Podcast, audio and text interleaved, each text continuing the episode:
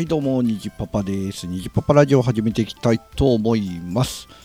えー、っとですね今日は人生初体験のことをしてきました、えー、何に行ったかというと人間ドックに行ってきました。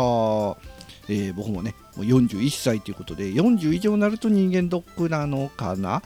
あみたいな感じでね。まあほぼ強制ですけども、えー、受けてこいっていうことでね行ってきましたけども。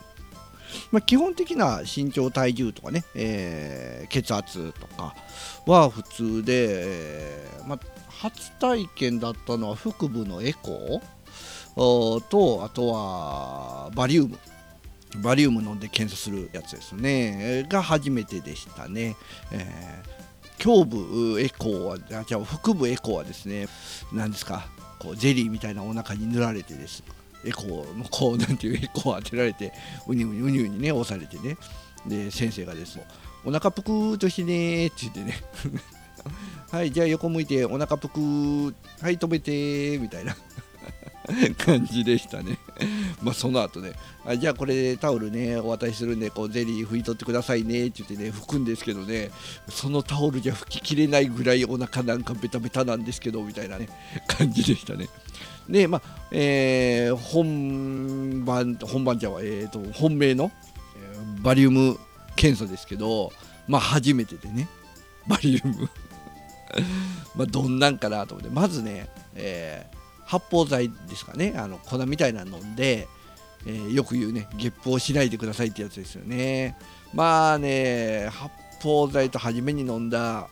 あの水白い液みたいなのがまあね美味しくない。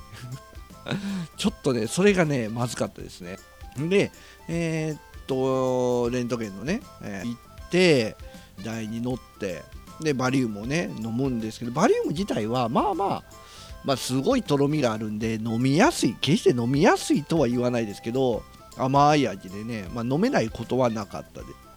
で飲んでからやっぱり何がきついってこう はい右向いてくださいとか左向いてくださいねとかはまだいいんですけどじゃああの左、えーと、右側から、え、ぐるっと1回転してくださいねとか。ぐるっと1回転多いですよね。結構56回もっとさせられたような気がしますよね。でまあ途中何回か上下されてうんと間で1回もう1回発泡剤飲まされたんかな？僕ゲップ用はしてないはずなんですけどあのもう1回飲まされてそれがきつかった飲まされた上に、ね、うつ伏せになれと言われうつ伏せになった上にお腹の下に、えーと、枕みたいなの置かれるっていうねめっちゃ腹部を圧迫される。さすがに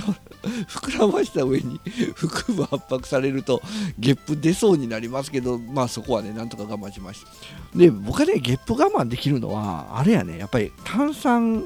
コーラとか好きで炭酸をよく飲むからなのかな。うん。なのでね、え意外と我慢できましたね、うんまあ、あとはねあの真っ逆さま真っ逆さまではないんでしょうけどだいぶこう頭を下に向けられる時結構こうまあ肩でクッションで押さえてくれるとは言いつつも結構腕の力いるんであれ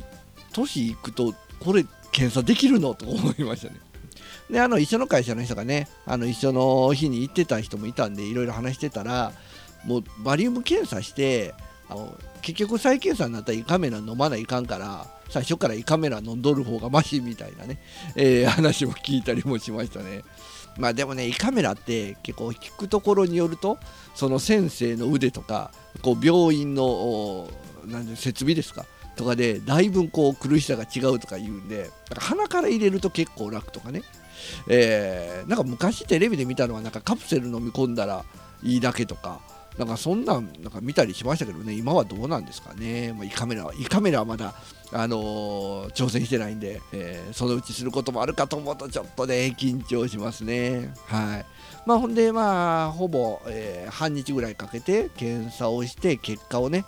まあ、問診受けたんですけど、え、まあ、結果としてはね、え、痩せてくださいっていうね 予想通りの結果。あの、あれですよね、フォアグラありますよみたいなね。ことも言われました。太りすぎやねもう思いね、えー、まあ今年に入ってもうコーラもやめて炭酸水に変えたんで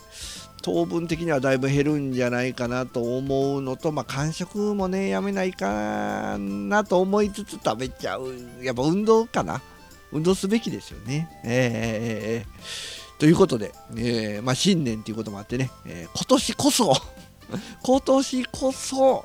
痩せたいということでね、えー、月1キロずつ痩せていけば、えー、12月には12キロ痩せてるよっていうね、えー、そんな目標を立てつつ、えー、過ごしていきたいなと思いました。ということで今回は、え初めての人間ドックに行ってきましたというお話でございました。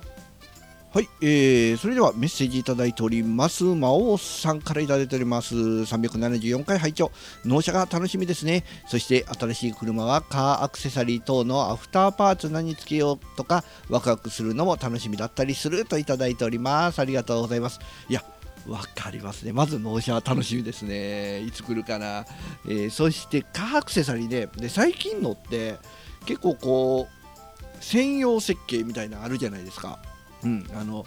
例えばトヨタのノアとかアクアとかプリウスとかでやっぱりね売れてる車って専用設計の部品が多いと思うんですよ。となると鈴木でいうとハスラーって結構売れてる方やと思うんで専用設計のそういうパーツも探せばあるのかなとかね楽しみにしつつ、まあ、YouTube とかでねうちのハスラーこんなんつけてますよみたいな動画を見たりですね今ちょっといろいろね夢が膨らんでますね。であれですねやっぱりねあの車でねキャンプとかもいいみたいですね。車中泊とかねそんなもしてみたいなと思う今日この頃です。ね楽しみにしております。真央さん、えー、メッセージありがとうございました。